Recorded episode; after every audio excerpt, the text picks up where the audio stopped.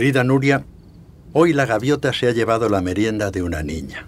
La pobre criatura apoyó su galleta en las escaleras del paseo y ¡zas! Bajó como un torpedo y se la llevó. La niña no daba crédito.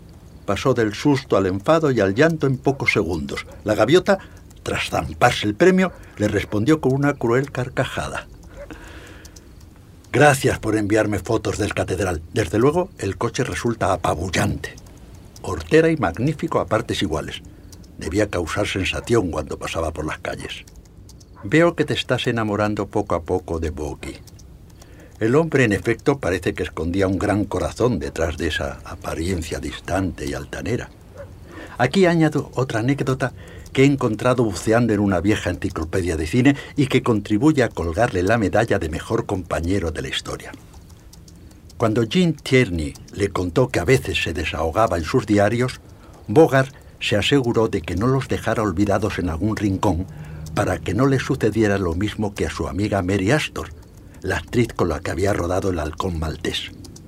Astor se vio envuelta en un escándalo mediático cuando en pleno proceso de divorcio, su marido, Franklin Thorpe, encontró sus diarios en un cajón y los usó en el juicio para quitarle la custodia de su hija.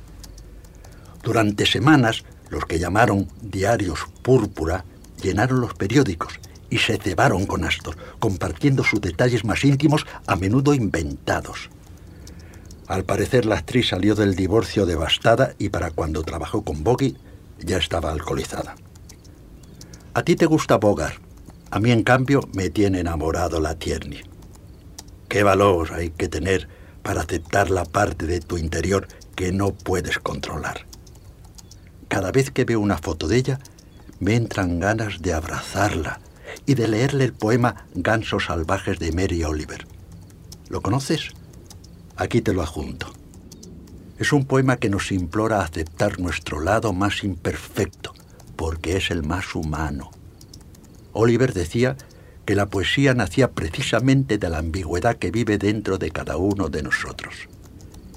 Ese misterio, esa incertidumbre que nos mantiene en suspensión y que Kit llamaba capacidad negativa.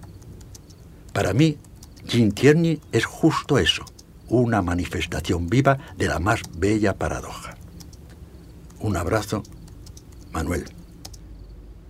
Postdata, recuerda que en la historia de Margaret no puede faltar una escena de comisaría nocturna, si no, ¿qué clase de película de cine negro sería?